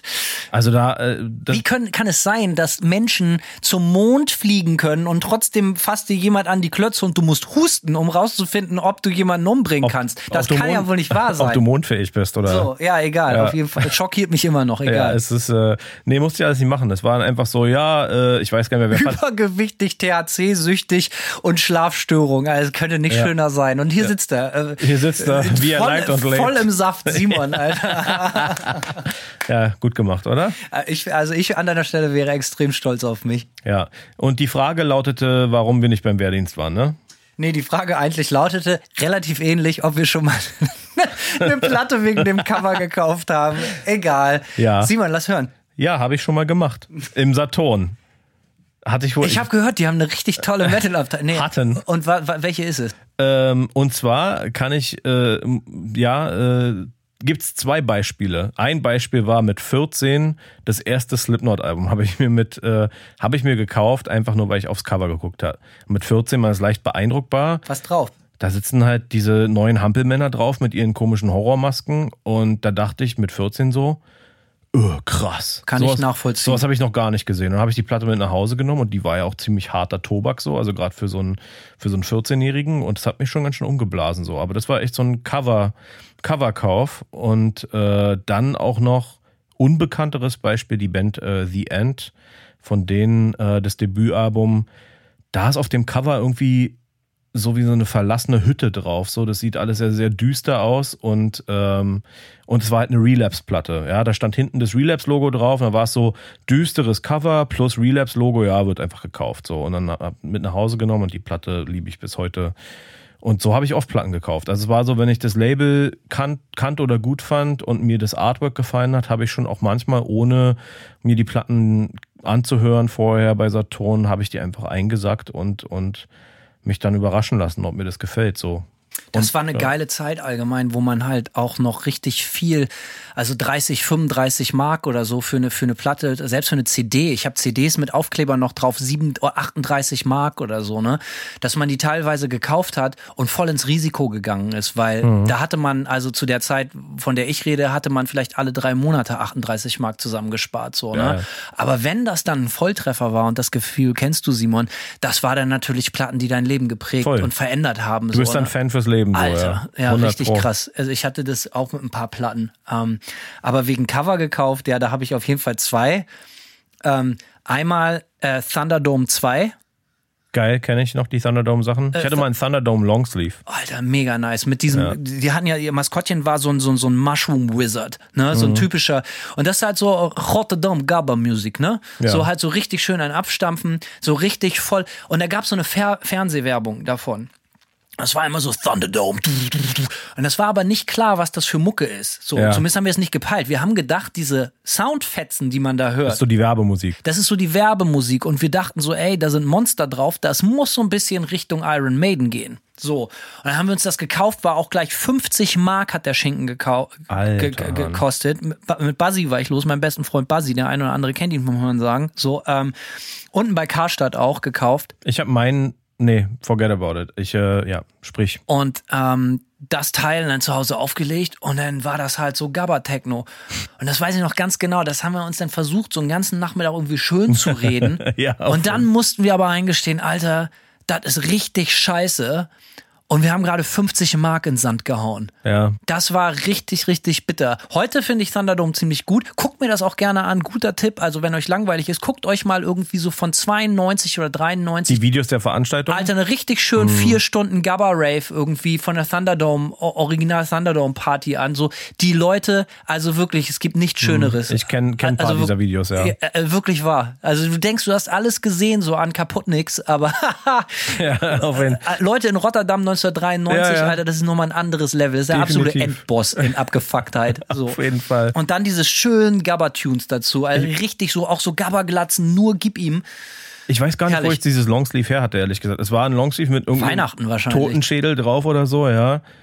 Die kosten richtig Asche. Ich wollte mir neulich, dachte ich auch so, Alter, beweist du mal wieder so ein bisschen edgy, Underground-mäßigen Stil, holst dir ein Thunderdome-T-Shirt, guck mal, was die Teile bei Ebay kosten, Alter. Richtig, richtig bitter. Ja, gut, wundert mich. Irgendwie nicht. Ja, ich kann- konnte so viel, dass ich es mir nicht leisten Nostalgie ist teuer. konnte. Mega.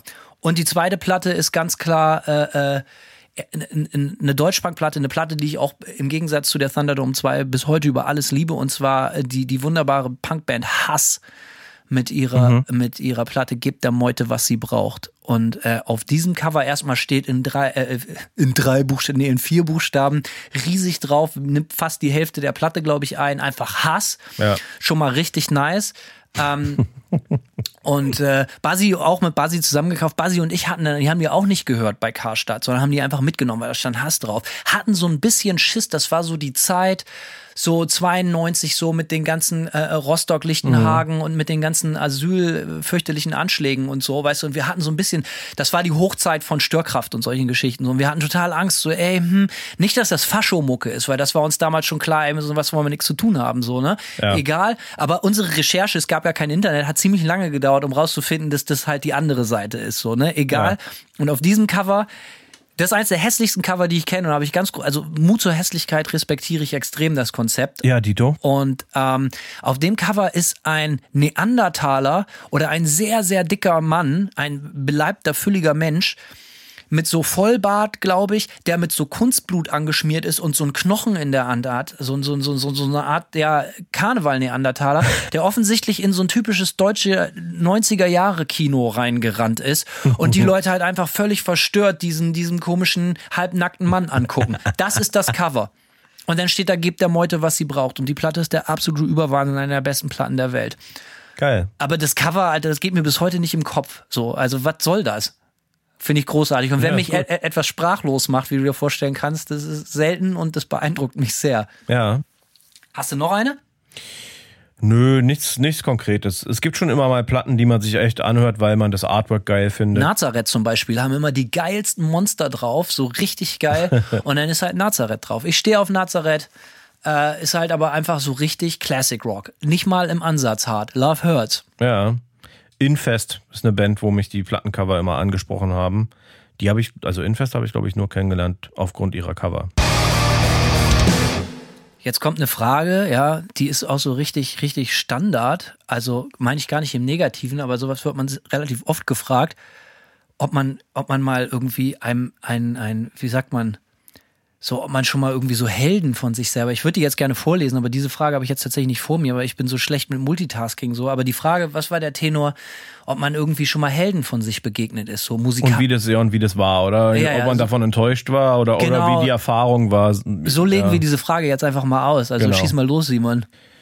Äh, losschießen. Also ich muss vorneweg sagen, so richtige Helden habe ich nicht. Habe ich wirklich nicht. Hatte ich auch als, auch selbst als junger Bursche nicht so richtig doll. Also es gab nicht irgendwie, jetzt sage ich mal, so einen Gitarrist, wo ich jetzt so krasser Fan war, dass ich alles genauso wollte wie der oder so. Ja, sowas hatte ich in meinem Leben nicht. Aber es gab natürlich schon auch Leute, die einen zum Musikmachen vielleicht oder zum Gitarre. Also ich wollte Gitarrist werden, um es mal abzukürzen, weil ich Fear Factory geil fand. So. Und dann klar, äh, die Band hatte nur einen Gitarristen, das war dann eine einfache Projektionsfläche zumindest. Wer ist das? Der gute Mann heißt Dino Casares und äh, ja, der äh, war dann vielleicht nicht ein Vorbild, aber war auf jeden Fall Teil meiner, meiner, meines Wunsches, Gitarre zu spielen, war die Musik und wie, und wie der Gitarre gespielt hat. So, keine Ahnung, war für mich so ein, war einfach für mich so ein Punkt. Und ich habe den tatsächlich, ähm, da ich ja viel hier auch in den Staaten viel mit der, mit so Gitarrenzeug zu tun habe, irgendwie, habe ich den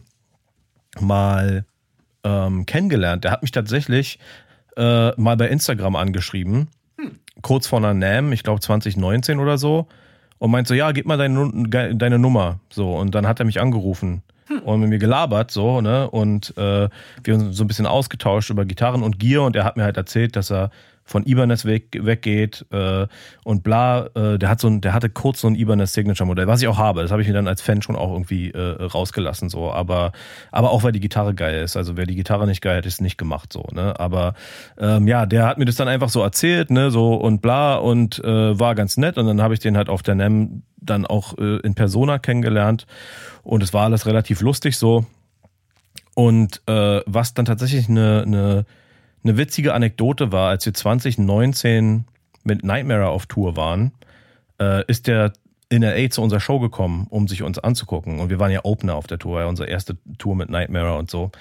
Und ähm, das war total witzig, weil der tatsächlich, der ist angekommen und man muss, man darf nicht ganz unterschätzen, Fear Factory, ja, ob die so groß waren in Deutschland, schwer zu sagen. Ah, ich kenne richtig viele Leute, die extrem geil fanden. Ja, zu Recht so. Gerade so, so Mitte der 90er und so. Absolut, ja. Und, aber man unterschätzt trotz, also ich persönlich habe sehr unterschätzt, wie groß die Band war. Aber man darf zum Beispiel eine Sache, ein, eine Sache, die mir nicht bewusst war, bis der mir das mal irgendwie so nebenbei erzählt hat.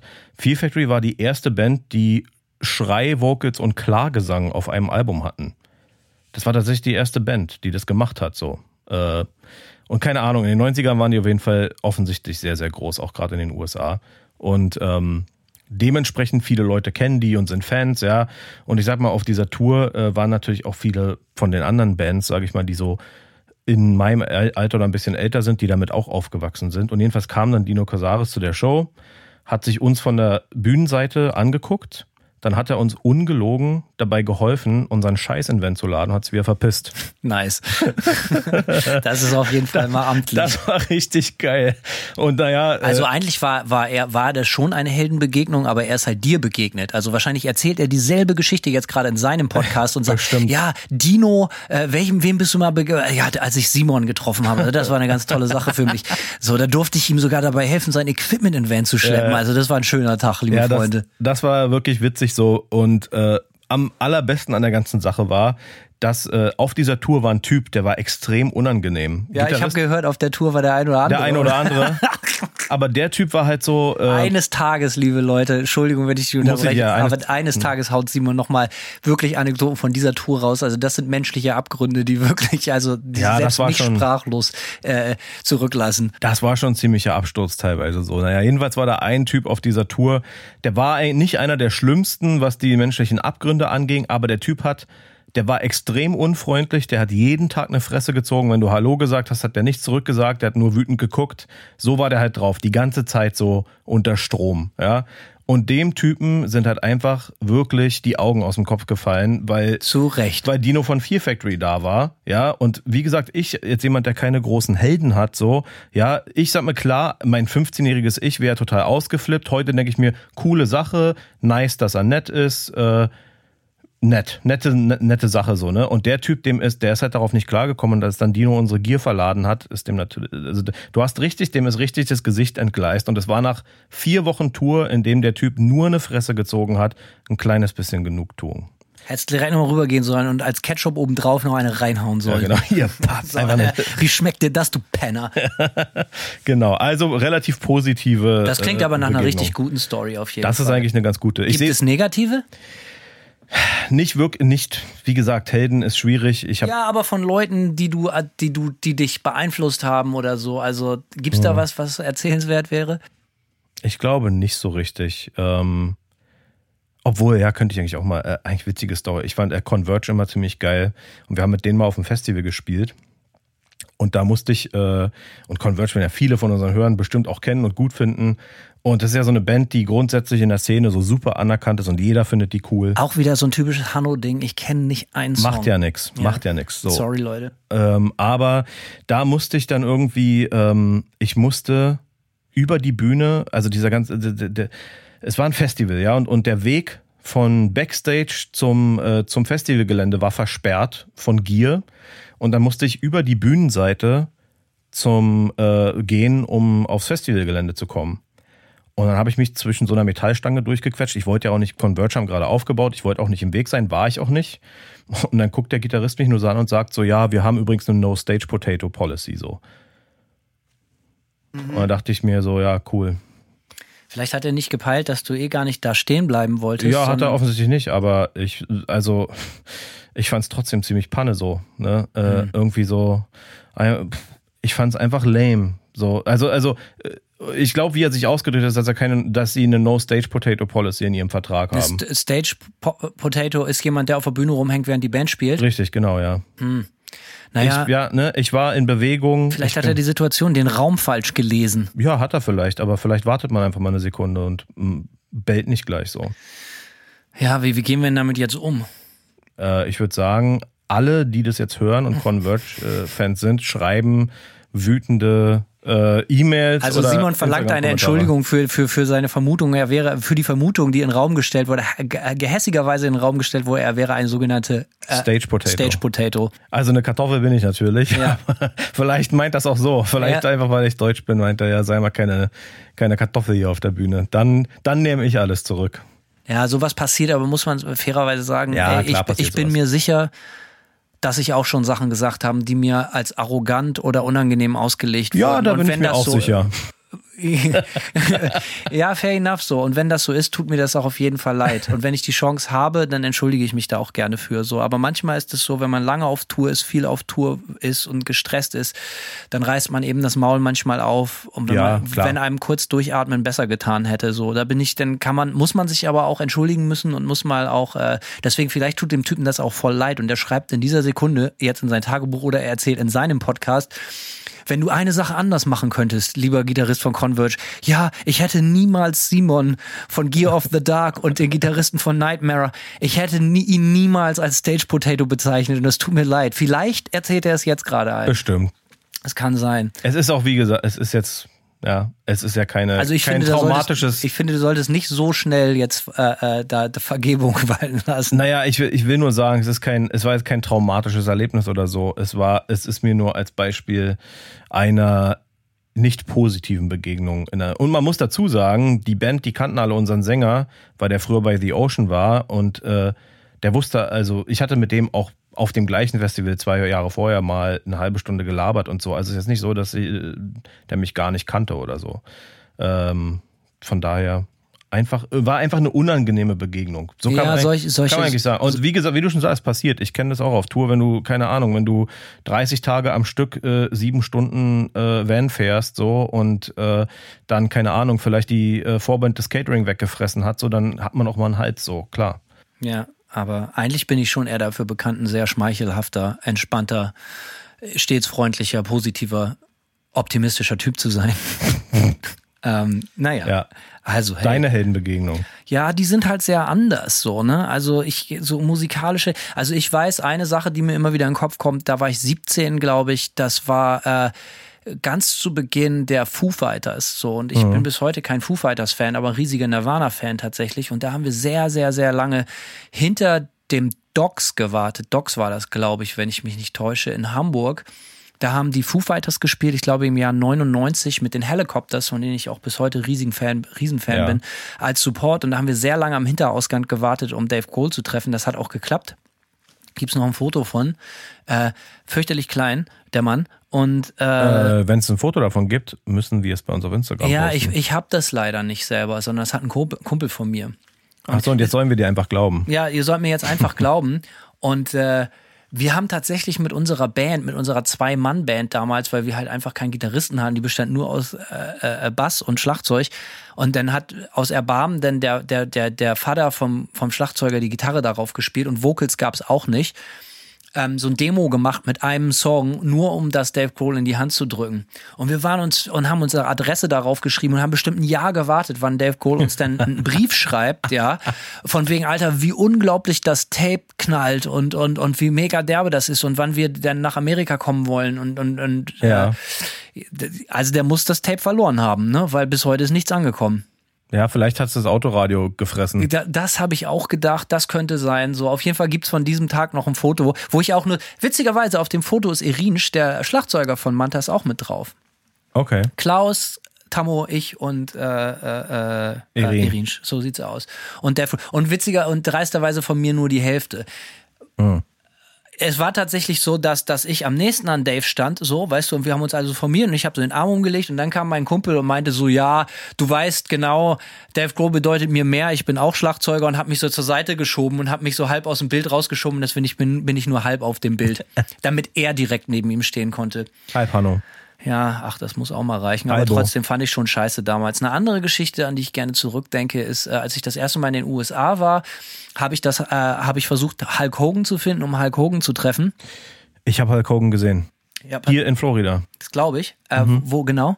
Der ist mit einem Pickup-Truck aus so einer Seitenstraße rausgefahren und war halt unverkennbar, weil Classic Hulk. ja, ne, also weil so hässliche Ray-Bans, weiße lange Haare und so ein Hufeisenbart, äh, man weiß ja auch, dass Ja, der Typ in Tampa wohnt. Äh, genau, und der hatte da ja auch eine Bar, die gibt's nicht mehr oder so, aber äh, 100 pro war der das, ja, also äh, Also ja. ich habe ihn versucht zu finden, weil ich ihn auch sehen und treffen wollte. Ich bin ein großer Wrestling-Fan und dann bin ich mit meinem Kumpel, haben wir eine Adresse. Es gab so Anfang der 2000er, Mitte der 2000er so ganz viele noch so so Foren, wo man sich Adressen von von Stars raussuchen konnte. Ah ja. Und da war auch die Adresse von Hulk Hogan bei und dann sind wir zu diesem Haus gefahren, haben einfach total dreist geklingelt und es machte eine ganz alte Frau auf. Und wir so, ja, sorry, wir dachten, Hulk Hogan wohnt hier. Und sie meinte so, ja, der hat hier auch gewohnt, aber der ist schon ganz lange weggezogen. Und wir waren auch so ein bisschen underwhelmed, weil das Haus echt klein war, irgendwo in L.A. Also wirklich so ein ganz normales kleines Haus, so, ne? Ja. Und, äh, und sie meinte, er hat auch hier gewohnt, aber jetzt nicht mehr. Und sorry, dass sie uns jetzt enttäuscht, dass nur sie da ist. Und dann ähm, hat, ist sie reingegangen, meint so, wartet mal kurz hier. Und dann hat sie uns ein unterschriebenes Bild von Hulk Hogan gebracht und meint so, ja, Hulk hat mir das gegeben, als wir er, er ausgezogen bin, ich eingezogen und offensichtlich bedeutet euch das mehr. Ja. Ähm, hier habt ihr das Autogramm und das Foto von Hulk, was er mir damals gegeben hat. So ähm, viel schönen Urlaub noch. Schöne Geschichte. Nein. Leider im besoffenen Kopf das unterschriebene Bild auf diesem Amerika-Trip verloren. Hm. Ja. Weißt du, dass ich früher als Kind dachte, dass der Typ Hulk Hogan heißt? Nee, aber macht total Sinn. Hulk Hogan. Ja. Ähm, ich habe mal Mike Krüger getroffen, da war ich beim Mike Krüger Konzert, da war ich schon ein bisschen älter, so 30 oder so. Ja. Äh, Mike, ich bin großer Mike-Fan. Ähm, auch eher so von den Frühwerken wie bei den meisten guten Leuten. Ja, nach der Demo ging's bergab. So, und äh, aber Mike mochte mich nicht leiden. Oh. Das äh, liegt daran, weil ich so ein bisschen vorlaut war. Da war ich bei Mike, das war ein, ein das war im Bremen Modernes, ich glaube so Jahre 2000, was weiß ich, keine Ahnung. Zwei, vielleicht war ich auch erst Ende 20, irgendwie so 2009 oder so war das. Ähm, und dann, äh, ich konnte die ganzen Gags, Mike Krüger macht ja auch seit 40 Jahren dieselben Gags, genauso wie Ja. Otto Walkes so, ne? Und äh, ich konnte die ganzen Gags mitsprechen und habe das auch gemacht. und das kommt natürlich nicht so gut an. Und dann hat mich Mike zweimal äh, äh, ermahnt von der Bühne. Oh, oh. Ja, ich konnte aber einfach nicht anders, weil ich halt, es war für mich wie, wie deine Lieblingssongs mitsingen, so, Ja. ne? Egal. Und dann hinterher war dann Autogrammstunde und dann bin ich zu Mike hin und hat er mich nochmal ermahnt, aber ich habe trotzdem noch mein Foto gekriegt und er hat mir ein Foto, äh, ein Autogramm auf meine Berufsschulmappe gegeben, war ich ganz stolz drauf. Leider konnte ich mich mit meinen 29 Jahren ähm, ich war ein bisschen Spätzünder in der Berufsschule so. Hm. Äh, äh, die anderen Kids, die anderen 18-Jährigen nicht so richtig beeindrucken mit meinem Mike Krüger äh, Autogramm. Naja, dann habe ich Winton Rufer, den wahnsinnigen Stürmerstar, äh, ich glaube Stürmer war er, behaupte ich jetzt mal, oder Mittelfeldmann, ähm, äh, von Werder Bremen, von der Meistermannschaft 93, äh, die fabelhafte Meistermannschaft 93. Äh, da waren wir immer in unserem Schwimmbad, wo wir waren, im Stadionbad in Bremen schwimmen und dann ein, eines Tages nach dem Training kam die ganze Werder Profimannschaft rüber, weil die direkt neben dem Schwimmbad, äh, äh, neben dem Stadion, das Bad Stadionbad, trainiert haben und sind alle ins Schwimmbad und sind schwimmen gegangen. Und äh, ich bin zu Winden Rufer hin voll dreist, meint so, Alter, Winden, Alter, ich dreh durch, Alter, du hier, äh, kann ich bitte dein Trainingstrikot haben? So.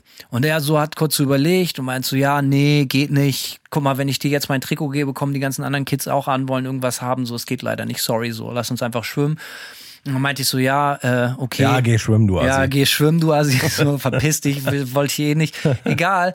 Und dann waren die zehn Minuten schwimmen, sind wieder rausgegangen und beim Rausgehen ist Windenrufe bei mir auf meinem Platz auf der Liegewiese vorbeigekommen mit dem Handtuch so und und hat gesagt, weißt du was? Ich hab's mir er hatte einen komischen Akzent, weil der kam aus Neuseeland. Äh, ich habe mir das überlegt und habe mir das Trikot gegeben. Das aber nett. Und das Trikot bin ich am nächsten Tag wieder zum Training, habe mir das von der kompletten dann Meistermannschaft unterschreiben lassen.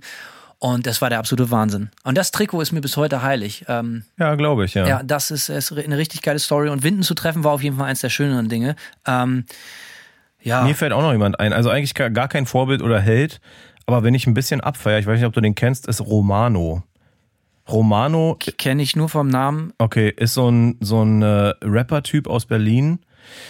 Und der hat einen Song namens Metal-Kutte. Daher werden den wahrscheinlich einige von unseren Hörern kennen. Und der rappt halt so lauter Metal-Band-Namen durch. Äh, Und was aus diesem Song auf jeden Fall klar wird, ist, dass der ziemlich viel Ahnung haben muss, dass da, da da extrem viel Underground, französischer Black Metal und anderer Shit dabei ist. Also der scheint sich mit der Materie auszukennen, sagen wir es mal so.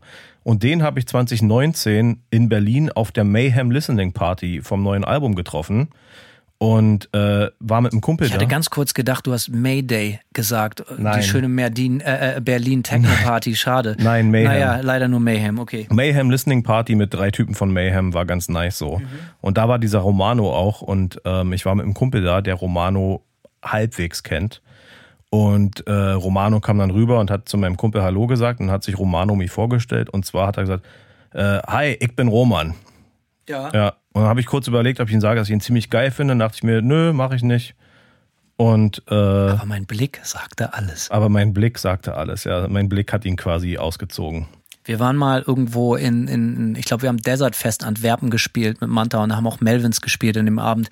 Und Irinsch ist riesiger Melvins-Fan. Ja. Und sein Lieblingsschlagzeuger bei Far ist Dale Crover, der, der, Ja.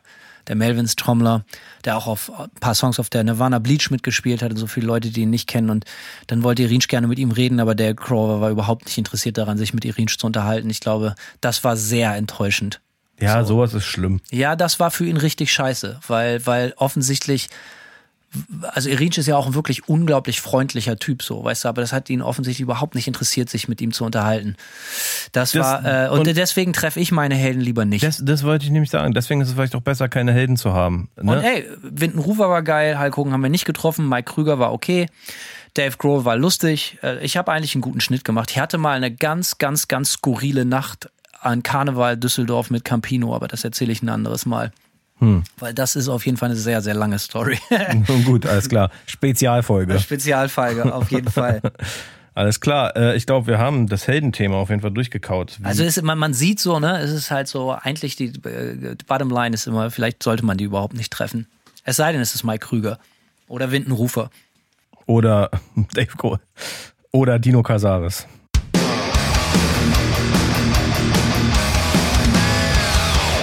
Simon, Hanno? gute Nachrichten. Äh, was denn?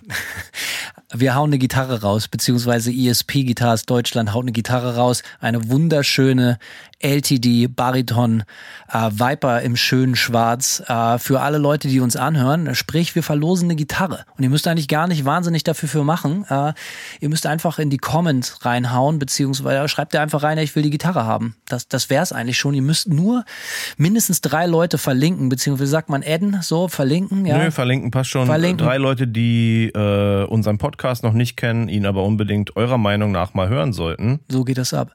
Und äh, dann habt ihr eine Chance, die Gitarre zu gewinnen. Ganz genau, wenn ihr nicht bei Instagram seid oder Facebook, das ehrt euch als Menschen enorm, äh, ist allerdings leider selten, dann schreibt ihr einfach eine E-Mail an. Gearofthedark at gmail.com. Gearofthedark at gmail.com. Ihr könnt nur einmal pro Plattform teilnehmen, so dumm sind wir denn auch nicht, aber wir freuen uns darauf, die Gitarre rauszuhauen. So Äh, sieht's aus. Und danke an ESP, die stellen das Ding zur Verfügung. Nochmal Trennfarbe schwarz, kannst du überhaupt nichts mit falsch machen, kann man zu jeder Gelegenheit tragen, das Teil. So geht's ab. Gitarre für lau, ich dreh durch.